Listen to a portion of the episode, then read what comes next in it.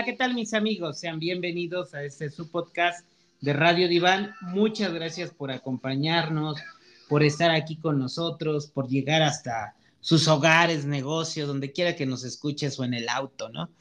Y pues bueno, del otro lado de cabina, ¿quién está? Pues estoy yo, ¿quién más? Pues vi al Josh aquí tratando y hablando con usted, señor Pinter, de cosas de la vida. Y no es podcast de otra televisora. Pero bueno. Muy bien. Ahora, ¿dónde te encuentras? ¿En qué parte Aquí del en universo? la Ciudad de México, en la Ciudad de México, Con los mortales. con los simples mortales, dándome un baño de güey. Pero bueno, está bien. Cuéntame, Josh, ¿de qué vamos a hablar? Vamos a hablar de algo, algo rico, algo doloroso, Ay, y lo intitulamos como Púchale. ahí fíjense que este tema, pues tiene que ver, seguimos con esta parte que, que tanto les gusta, tanto nos piden, tanto quieren que le demos, que es el, el tercer viernes de cada mes con el potro diván, temas sexuales, eh, de sexualidad. Entonces, pues tiene que ver con eso, ¿no? Dijiste que es rico y doloroso. Sí, Híjole, se me vino algo a la mente. ¿qué? Pues no, no, no quiero descoserme en público. ¿Por qué? Mejor contextualiza el tema. Pues estamos hablando de algo, eh, me parece que se habla muy poco y es algo común también, es el vaginismo. Ay, repítemelo, por favor. Es que hasta me causó impresión. El vaginismo. No le pude dar al palito de la palabra. Imagínate. Fíjate que, que, que sí, yo, yo creo que es, es algo que es muy común, es poco hablado y también de poco conocimiento, ¿no? Porque a lo mejor muchas chicas, mujeres, damas, señoritas, todo lo que ustedes quieran y conocen, que pueden estar viviendo algo que no, que no saben que existe, que no saben que puede ser una causa física o, o algo emocional, ¿no? Psicológico. Entonces, me parece un tema bastante interesante eh, y bueno, pues tal cual, Josh, pues tú dime, o sea, el vaginismo, Mira, ¿qué es? ¿qué es? Bueno, ahorita te digo, pero ¿quién? El vaginismo es muy común y dicen que aproximadamente dos de cada mil mujeres sufren el vaginismo. Pero ¿qué es el vaginismo? Ajá. Y fíjate, Josh, que tú dices dos de cada mil. Yo, Mm, tú yo- dirías más, ¿no? Yo diría más, pero ¿sabes por qué? Porque vuelvo a lo mismo. Es Fíjate que, es un tabú ajá, hablar de. creo que de todas maneras es un tabú cuando eh, el hombre pues no tiene una erección, ¿no? Pero es algo más común, como que el hombre sabe que en algún momento va a No se pasar, le ¿no? va a parar. Ah, Ajá, y entonces algunos no van, otros sí, sigue siendo minoría quien va al doctor, pero en esta parte, o sea, a ver, a ver, a- o sea, si sabemos qué es el vaginismo y estoy hablando de que no se le para entonces a la mujer, se le para, no se le para, ¿de qué hablamos, Josh? ¿Qué es se eso? le pone dura. Fíjate que, que me gustaría enfocar con estas dos palabras, ¿eh? Que el vaginismo es una disfunción sexual en la mujer. Ajá. Digo, versus, bueno, no, no, no, versus, no, similar, pero no, no igual, ¿verdad? A esta parte que hablo de un- una no erección en un hombre. Entonces, pues es, eh, digo, es esto a grandes rasgos, pero tú explícanos más precisamente qué es. Mira, pues al fin y al cabo, como lo dijiste, es una disfunción sexual y el vaginismo consiste en la contracción involuntaria de los músculos perivaginales. Ok. O sea, en pocas palabras, que se contrae más la vagina, Se sella el vacío. aprieta más. Oye, pero eso no estaría mejor. No, fíjate que no, A ver, a porque ver, por lo siguiente. Uno ya hasta me había emocionado. síntomas- Uno de los síntomas. Oye, espera, ya se me había emocionado como gato que raspe. Ah. Perdón.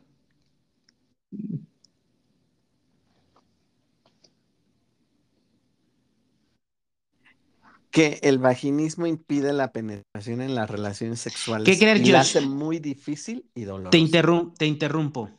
La verdad no sé si en esta parte que grabamos escuchó. Yo perdí tu audio unos minutos. ¿Lo podrías repetir mejor? Va de nuez. El vaginismo Sí, es una de las de los síntomas es que impide una penetración en una relación sexual y la hace muy difícil y dolorosa. Se ok. tensan los músculos al grado de que no lo disfruta la mujer ni el hombre y es muy doloroso. Te, te voy a decir algo, Josh. ¿Este movimiento, este cierre, es voluntario o involuntario? Y es involuntario. Espérame, pero te voy a decir mi pregunta. ¿Crees que, en digo, estamos de acuerdo que es un músculo? Así es. Entonces, eh, estimulándolo día a día, ¿crees que alguna mujer pudiera llegar a tener el control de manera voluntaria del músculo? Como Yo para digo, en... yo digo que sí, pero también depende de quién. Ok, Porque ahora, una de las causas, bueno, a ver, te- de- e- este es algo que como, como que quiero que quede claro muchas opciones que se podrían venir a la mente. Porque una mujer cuando sufre una violación no puede contraerse de esa manera. No. Pero es un trauma que le va a provocar esta acción, Totalmente. que en- después va a repercutir en, ¿no? pero entonces tampoco es algo que pueda hacer toda mujer en cualquier momento y que le pueda llegar a servir de protección. No, porque es en una parte mínima de las, de la población femenina que lo sufre. Bueno, en los datos que nosotros tenemos, ¿no? Ah, yo tengo otros datos. Ajá, diría- exactamente. espérame. Diría tu presidente. Fíjate que eh, está la otra parte, ¿no? Y a mí me gustaría ver si hay algún radio escucha mujer que lo tenga, que lo padece o que cree que lo padece, con lo que vamos a hablar hoy. ¿O que, padeció? ajá, o que incluso si hay un hombre que ha tenido una experiencia así.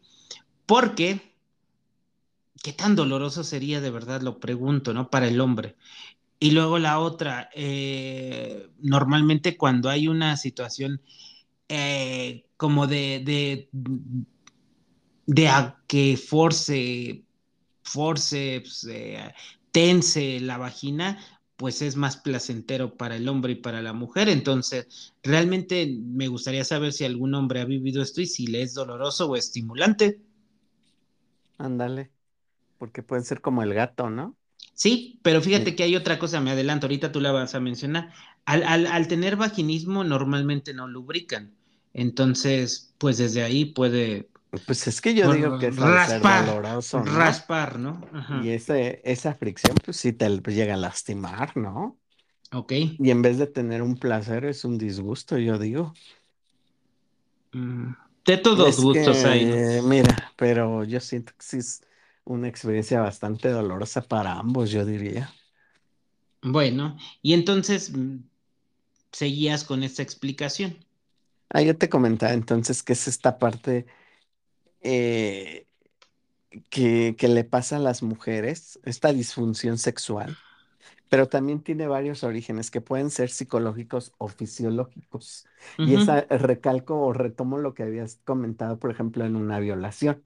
Ahí es un trauma, Y puede ser el origen, ¿no? Y puede ser el origen para que se dé esta, eh, esta tensión de, de los músculos de la vagina. Y también, este, pues puede ser inclusive por eh, una mala educación sexual ujú, ligada a los tabús y prejuicios, ¿no? Sí, A un desconocimiento del cuerpo de, de la pareja, tanto del hombre como de la mujer. Pueden ser también traumas en la infancia que no necesariamente deben de ser sexuales. Pero a- a- antes de que sigas, Josh, también por ahí hay un término, eh, bueno, estamos hablando hoy de esta parte, Vaginismo. ajá, que es el vaginismo, ¿no? Pero luego también puede por haber por ahí dos términos, dos conceptos que quiero aclarar o que tú nos ayudes a diferenciar, ver, ¿cuál es el primero? Estrechez vaginal, o sea, que no se confunda.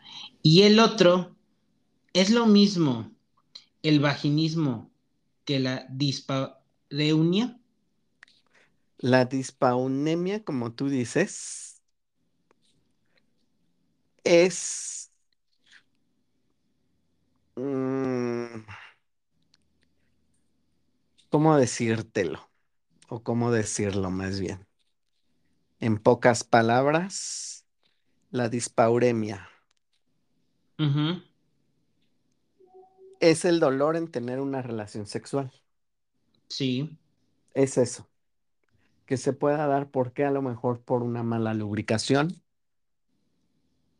por, ahora sí, se la metieron y la tiene muy grande el cuate. bien babo, ¿no? Muy bien, ándale. O utilizó ciertos juguetes sexuales que le llegaron a doler o que llegan a lastimar. Yo diría que no va por ahí, está bien. ¿no? Al vaginismo, que es otra cosa. Y lo otro que era que me decías que, Eh, estrechez este, vaginal, estrechez vaginal, pues es una vagina pequeña. Así pero, como eh, hay, así como hay penes pequeños, hay vaginas pequeñas. pero entonces, un- o, o sea, puede, ¿puedo yo, mujer, sentir cierto dolor o, o cómo puedo distinguir si es estrechez vaginal de, de un vaginismo? Híjoles, es como decirle a una mujer cómo es un dolor de huevos. Pues no, no los vas a ver distinguir, ¿no? eh, eh, entonces la pregunta sería como para nosotros, ¿qué son los cólicos? Ándale, como un pedo atorado, no creo. No, no creo, ¿verdad? Una caca atorada, tampoco. Está bien. Ahora, Josh, hay como, digo, eh, hablamos qué es, ¿no? Pero ¿cómo puede una mujer saber, por ejemplo, las causas físicas que puedo yo estar teniendo vaginismo y no lo sé? ¿Por qué es eso? Este tema, te aseguro que muchas personas ahorita, hombres y mujeres, que nos escuchan, dicen, ah, chinga, ¿y eso qué es? ¿Cuándo lo escuché? O sea, no, lo había escuchado, no sé qué es, ¿no? Eh, en cambio, si decimos, oye, una disfunción eréctil, ah, sí, No se le para. eso te viene a la mente y a la cabeza, ¿no? El chiquito ahí torcido. Pero entonces, eh, aquí en estas causas físicas, mira, A ver, fíjate que, que, que ahí hay como algún, una, una cuestión que creo que es súper, súper eh, amarillo para que la mujer pueda pensar. El primer síntoma es cuando yo estoy en un cachondeo, horny, excitada, ya todo, pero no lubrico y que es frecuente ahí hay que pensarlo, ¿eh? Ajá, digo, no necesariamente tiene que ser vaginismo, pero hay algo, una causa física o una causa este, psicológica, ¿no? Pero no, es. no es normal que tú queriendo excitarte, que con la persona que te atrae y que No, no, no lubriques, ¿no? Digo, también haciendo un gran paréntesis, hay mujeres que lubrican mucho y hay mujeres que es algo normal, pero al fin y al cabo es eso, ¿no? Eh, eh, en esta parte, también, fíjate que, que pudiera ser, digo, ahorita está- estábamos pensando tal vez como en una mujer joven, en edad reproductiva, adulta joven, etcétera, ¿no? Pero esto también podría pasar después del parto. Claro, y esa es una de las de los motivos fisiológicos o causas físicas que se dan del vaginismo, Ajá, y, pero ¿no? tiene que, que tiene que ser el parto literal, o sea, Puede ser un el parto parto, natural, no una cesárea. o una mala cicatrización eh, cuando se da este, una cesárea. sí. Acuérdate que cuando se hace una cesárea se abre literalmente el vientre de la mujer, ¿no? Y entonces al abrirlo cortas un músculo. Si ese músculo no queda bien cicatrizado o unido, pues te pueden quedar este, partes muy tensas o muy guangas. A- aún con la cesárea, Josh, podría darse el vaginismo. Claro que sí, se puede dar el vaginismo. Ok. Se puede dar por eso, se puede dar inclusive hasta por una infección de transmisión sexual. Acuérdate que las las- este tipo de enfermedades por lo general siempre sacan úlceras. Ujú, Es como un grano, ¿no? Literal, se revienta y queda pues la vagina toda cacariza, Sí, toda cicatrizada. Entonces esa cicatrización hace que no haya, que haya una tensión más bien. ok. Y eso es el vaginismo, es una de las causas del vaginismo, como eh, el haber, eh, el parto natural, inclusive la cesárea, este, Otras causas puede ser este, un aborto, ¿Por qué el aborto? porque el aborto, porque de una u otra forma, eh, para que se dé el aborto, los músculos de la vagina y del útero se empiezan a contraer Ok. y eso hace que pues expulse al producto. Ajá, digo, ahora fíjate, mencionando esto, Josh, ¿tú crees que también pudiera llegar a sufrir vaginismo una mujer cuando se le retira el DIU? Pues yo digo que sí, Sí, la clave es la cicatrización, ¿no? Siempre que hay exactamente, una cirugía, una manipulación, una cualquier cuestión, si existe algo, pudiera acabar en una en un vaginismo, así es, y entonces esto provoca que el músculo se tense. ¿ok? Ahora, mm, cambios hormonales como La la, la- menopausia es básico, ¿no? Ahí hay un cambio hormonal de progesterona y estrógenos que se dan al mil por uno y también eso va a hacer que haya un cambio fisiológico y anatómico dentro de la vagina de la mujer. Y, y físico y de humor y de todo, ¿no? Y de humor y psicológico y de todo, ¿no? Va de Y mano. entonces, en esta etapa sí puede exigir un vaginismo por causa física y que esta misma situación sea que no lubrique en su totalidad. Ah, Sí, es decir, también puede bajar el líbido. claro, porque hay unas hormonas, hay un, este, unas glándulas que se llaman glándulas Bartoli, que están localizadas en la entrada de la vagina, que es lo que contribuye a la lubricación. Si estas se llegan a inflamar, pues obvio no hay una lubricación y pues obvio el músculo se tensa. Es como una piel reseca, literalmente.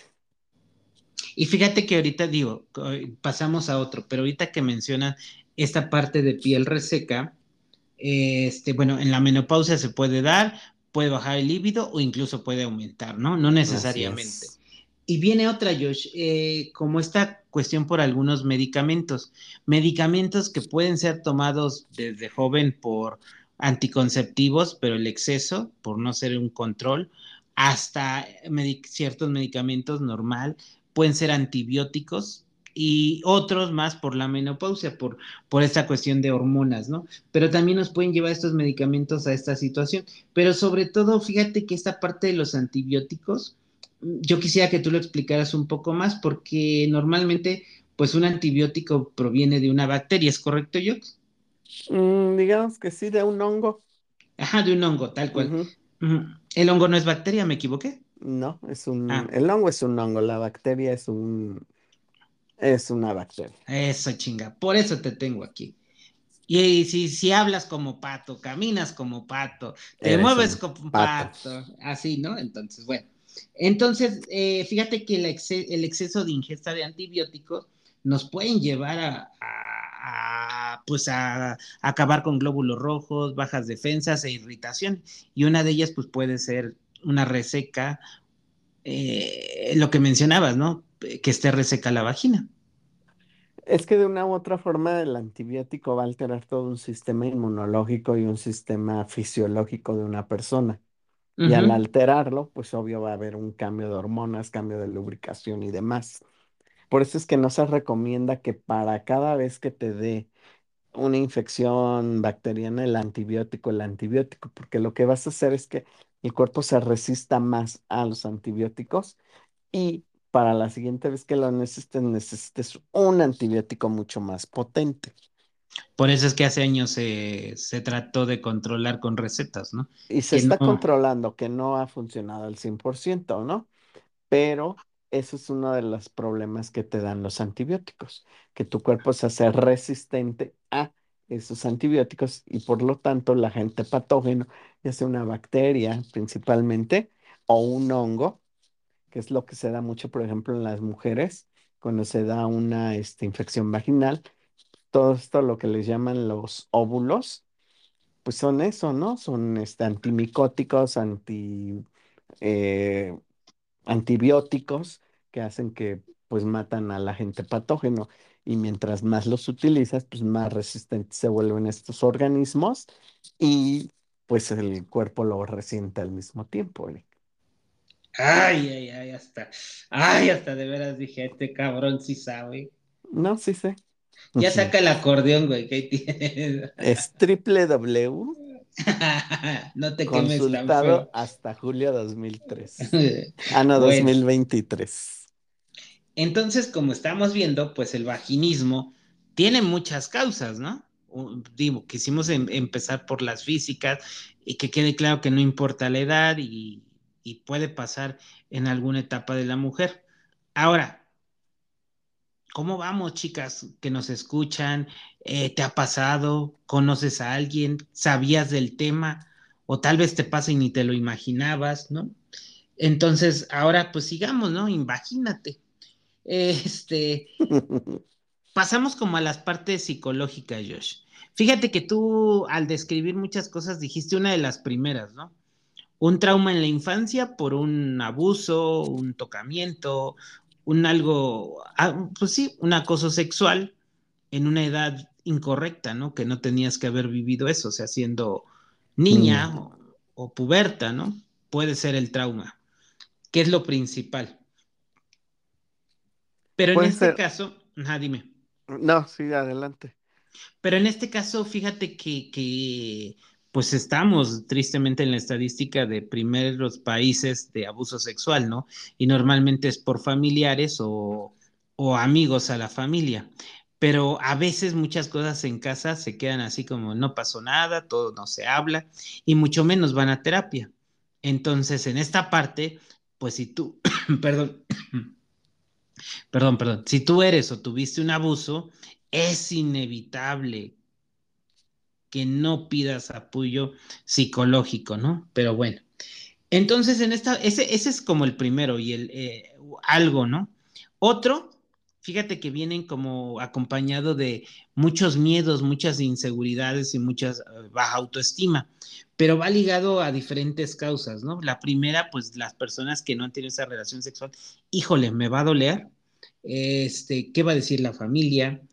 me da miedo quedar embarazada. Ajá. Pero en este miedo, pues es, es, esa parte psicológica que al no tolerar ese miedo, al no poderlo manejar, y no hablo de llegar a una fobia, sino un miedo, pues empiezas a no querer, a no poder lubricar, ¿no? Que al final de lo psicológico acaba en algo físico, que sería como lo mismo, ¿no? Entonces, pues puede ser el, tiempo, el temor a ser rechazada, el miedo al fracaso, esta parte hasta que incluso algunas mujeres dicen, híjole, y si lo hacemos con la luz apagada porque pues me da, pena mi cuerpo. ¿no? me da pena mi cuerpo, este, eh, no, no, no, no quites la sábana, o sea, muchas cuestiones así, puede ser que sí o no, o no de día, solo de noche, ¿no? Entonces, eh, no, no me levanto de la cama, o sea, muchas, muchas cuestiones y hablando de una relación o de un coito sexual muy tradicional, ¿no? Y fíjate que una de las cosas que a lo mejor muchas personas no saben que aquí sí, un trastorno de ansiedad, también al igual que muchos eh, síntomas o sintomatología física y psicológica, puede ser causado por esta, por esta situación. Ajá. Eh, ¿Ibas a mencionar algo? Pues sí, también esta parte de sufrir una ansiedad o depresión y por lo tanto una baja autoestima puede, puede llegar a esta situación, ¿no? Dentro de los motivos psicológicos. Fíjate que una depresión no necesariamente, la ansiedad sí es algo que se caracteriza, porque recordemos que pues la ansiedad es esta parte de pensamientos excesivos delirantes hacia el futuro, ¿no? Y entonces es aquí donde incluso a veces la ansiedad con ciertas... Eh, la ansiedad no es exclusiva de un género, pero a veces en las mujeres tiende a bajar el líbido, ¿no? Entonces, bueno, también puede ser esta parte.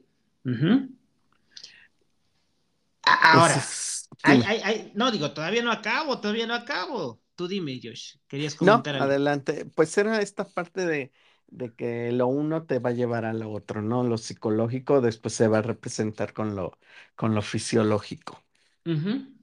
y, aquí también, fíjate que, que, que, eso es bien importante, ¿no? Sobre todo en las primeras experiencias sexuales, Josh, tendríamos que cuidar el... Eso, ¿no? Incluso es algo como muy característico del varón Queremos llegar y penetrar. Recordemos que los varones somos visuales y las mujeres pues necesitan un, un ritual, un erotismo, algo que los lleve a estimular, a excitarse. El hombre, pum, ve y se te para, para que entiendas. La mujer, ¿no? Entonces aquí también a, a veces en esto se pudiera confundir ligeramente el el vaginismo con esto. Entonces, ojo, también pues tenemos que, cuidar esa parte, varones y mujeres, de que la mujer esté lubricada, que esté lubricando. En ocasiones hay mujeres que lubrican poco, no necesariamente tiene que ser vaginismo, y podernos acompañarnos pues de algunos lubricantes en base de, agua, ¿no? Eh, pero bueno, entonces esta cuestión pues también es necesario, ¿verdad? Que, que, que también cada mujer tiene tiene su tiempo de excitación y de, estimular. Entonces, pues eso no necesariamente es una causa psicológica, pero sí va ligada a las emociones, ¿no? Entonces, insisto, si mi pareja quiere llegar y... Mm, Meterme. pues sí. O sea, antes un cafecito, un vinito, ¿no? Híjolas, es que, pues al fin y al cabo, como lo hemos dicho, una relación sexual implica desde el cortejo hasta el, lo que sigue después del coito, ¿no? y, todo esto creo que, es algo que hemos venido diciendo, pero que puede ser como la cereza del pastel, ¿no? Si en esta parte de autoconcepto y autoexploración desde pequeños no existe una, una educación sexual en casa, o sea, a ver, Josh, este, ¿qué es normal que le pase a mi vagina, ¿no? Siendo mujer a ver, Josh, que es normal que, le pase a mi pene, ¿no? Entonces, ¿qué es lo que nos pasa? O sea, lo que quiero es, como cerrar con este ejemplo de la, de la carencia de educación sexual. ¿Cómo se enteran la mayoría de las niñas que van a menstruar o lo que es hasta que llegan y se manchan? Qué manchadas. Y, y, eso no tendría que ser. ¿Y qué pasa con los niños cuando se enteran como que, ay, escupo? Pues cuando amanecen con los calzones mojados por los sueños húmedos. Y tampoco tendría que ser. Entonces, la carencia, pues, de educación sexual puede ser algo que, que nos lleve a esta parte. Pues sí, una parte bastante importante dentro de la educación de cada una de las personas. Totalmente. Ahora, fíjate bien, Josh. E, es aquí donde, pues, es como el punto, la, la parte de preguntar, ya, ya vimos más o menos todo lo que es, todo esto. Josh, ¿tú conoces a alguien, el primo de un amigo? ¿Te ha pasado estar con alguien con esta situación de vaginismo? Pues fíjate que no, ¿eh? ¿Y tú crees que no o que no conocían el tema? Yo digo que no conocían el tema y por lo tanto, al ser un tabú, se quedaron calladas. Ok. Ahora, este, pues ustedes mujeres, sobre todo, insisto, pero también hombres, pues te ha pasado, has visto que le pasa a tu pareja, te ha contado tu amiga, tu hermana, tu novia, tu mujer que nos escuchas, lo has visto, lo has vivido, te pasa a ti, te pasa con tu pareja, ¿no? También mujeres de mujeres a mujeres, mujeres lésbicas, ¿les pasa con su pareja? Y fíjate que aquí quiero mencionar algo. Muchos de estos, bueno, hasta aquí hablamos que, qué es la causa, qué es, ¿no? Ahora, ¿qué problemas te va a causar, Josh? Quiero que pensar en la mujer que tiene vaginismo, que se la imaginen y que entonces, pues, nos puede satisfacer su cuerpo. Piensa ella que no es capaz de... Aquí viene un pensamiento de ambos, ¿no? De como varón, híjole, es que no la excito. Y la mujer dice, híjole, es que no me excito para satisfacer a mi pareja. Entonces vienen problemas y luego vienen problemas de comunicación y luego vienen problemas sexuales y luego vienen problemas físicos y entonces no tenemos placer y entonces no tenemos sexo y entonces puedo acabar con mi pareja. Y muchos, entonces, por lo tanto, no hay una plenitud en la vida sexual. Y además de que no la tengo, voy a acabar sin pareja. Así es. Y es, aquí que, creo que esta parte de la comunicación eh, eh, en pareja y sexual es súper importante porque, oye, siento que no, me está pasando algo a mí, te está pasando algo a ti, estoy conectando, ¿no? Fíjate que también por ahí una, de, una, una paciente me decía, pues es que tenemos relaciones, pero no acabamos. Ni él se viene en mí como se conoce, ni yo tengo un orgasmo. Pero siguen ahí, ¿no? Sí, pero es lo que nos pasa, ¿no? Empiezas a pensar cosas, mas no las expresas y mucho menos las comunicas y mucho menos llegas a acuerdos. Entonces son de, de alguno de los problemas. Por te digo, empiezan los problemas de pareja, pero también empiezas a pensar que el problema eres tú. Pues es como un arma de doble filo, ¿no? Ahora fíjate, puedes tener este vaginismo por miedos, inseguridades, baja autoestima. Y si tampoco lo hablas, pues, si estabas de baja autoestima, pues cada vez te metes más al hoyo, ¿no? ¿Y de quién? Eso es lo peor, que ni siquiera al que querías. Al que querías y como lo querías, ¿no? Entonces, pues con toda esta parte, Josh, eh, vaya, ¿a, qué vamos, no?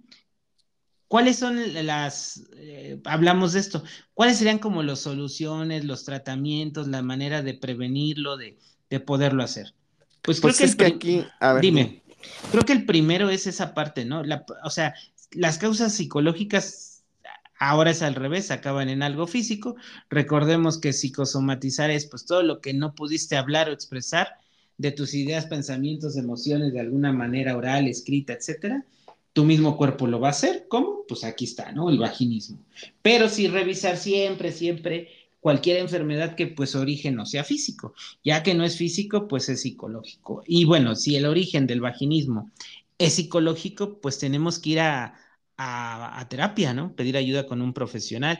El profesional, el psicólogo, ya determinará si es necesario eh, involucrar a un ginecólogo, a un sexólogo, a, un psiquiatra, pero pues también digo, podrías empezar tú, tu mujer que nos escuchas, pues con ir al, al ginecólogo, ¿no? También es algo que te puede ayudar a, a que el mismo médico descarte si, si es vaginismo es otra cosa o si tu vaginismo es físico o es psicológico.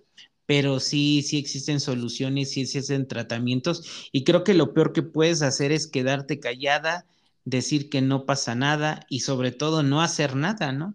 Por ese miedo, temor a tal vez ser señalada. Recuerda que pues esto, la estadística está baja, pero en mi opinión, ¿eh? Mi opinión es porque no hay datos, o sea, no hay, no hay alguien que vaya y diga, oye, tengo esto. Es como las denuncias, ¿no, Josh? Estamos viendo en la tele que puta madre asaltan por todo y en todo momento, ¿no? Pero bajo la delincuencia sí, porque nos da hueva ir a, aparte de que me madrearon, me quitaron todo, me perdí mi dinero, mi tiempo, llegué tarde, me van a descontar, todavía tengo que ir a la pinche delegación a ver si me hacen caso y perder todo el día, pues por eso no vamos. Pues fíjate que ahorita que hablabas esto de los tratamientos, me acuerdo mucho de lo que dices que es trabajar algo en conjunto, ¿no? Tú decías en algunas cuestiones el psicólogo y el psiquiatra. Aquí vamos a trabajar el psicólogo y el ginecólogo. O sexólogo. O y sexólogo inclusive, ¿no? Porque al fin y al cabo, pues es de ambas cosas, de la cabeza y de lo fisiológico o del cuerpo. Y también podría ser acabar, fíjate ahorita que me dices eso, acabar o no en una terapia de pareja, porque a lo mejor se afectaron los dos. Pues es que va de la mano, depende ahora sí si es casado o no, o si tiene pareja o no la persona, ¿no? Sí. También eh, es importante señalar que conseguir un embarazo o tener un embarazo es importante para poder terminar con esta situación. Porque al fin y al cabo, el embarazo va a ensanchar las paredes del útero, ¿no? Totalmente, por eso existe ese ensanchamiento después. Ensanchamiento después. Y pues bueno, a grandes rasgos sería un tratamiento psicológico y un tratamiento con el ginecólogo. Y pues bueno, pues de verdad, mi querido Radio Escucha, siendo hombre o mujer, si sabes, conoces, te pasa, pues de verdad, aquí te dejamos algo para que tú pienses, analices y determines qué es lo que puedes hacer, si todo lo que decimos es verdad, nos puedes cuestionar. Te invitamos a que pues nos escribas, ¿verdad? Y pues bueno, no sin antes mm, despedirnos eh, y pues anunciarles que pues también aquí Josh vende sus servicios con y sin vaginismo en una esquina. Así es. Me pueden encontrar en mis redes sociales como arroba bioljosh para clases de biología, física, química e italiano. ¿Y a ti, Pinter? Pues eh, yo los invito a que me sigan en todas mis redes sociales. Me encuentran como arroba el diván de Pinter en Facebook, Twitter, Instagram, YouTube y en este bello podcast que tanto me encanta y me apasiona todos los viernes a las 12 del día. Tendrás un programa nuevo y de tu interés, que, el cual pues es agradable, que nos acompañes, que nos escuches, que nos escribas qué quieres oír, que sí, que no. Y pues también por ahí estoy en estas nuevas redes sociales de TikTok y, ay, se me fue la otra. T-Reds, también ya me encuentran como arroba el diván de Pinter. Entonces, pues aquí estamos y pues de verdad, muchas gracias, Jos, como siempre, por haber compartido tanto conocimiento tan estrecho con nosotros hoy. Imagínate. Vámonos. Y si no lubricas, aunque sea un gallito, un salivazo. ¿Verdad?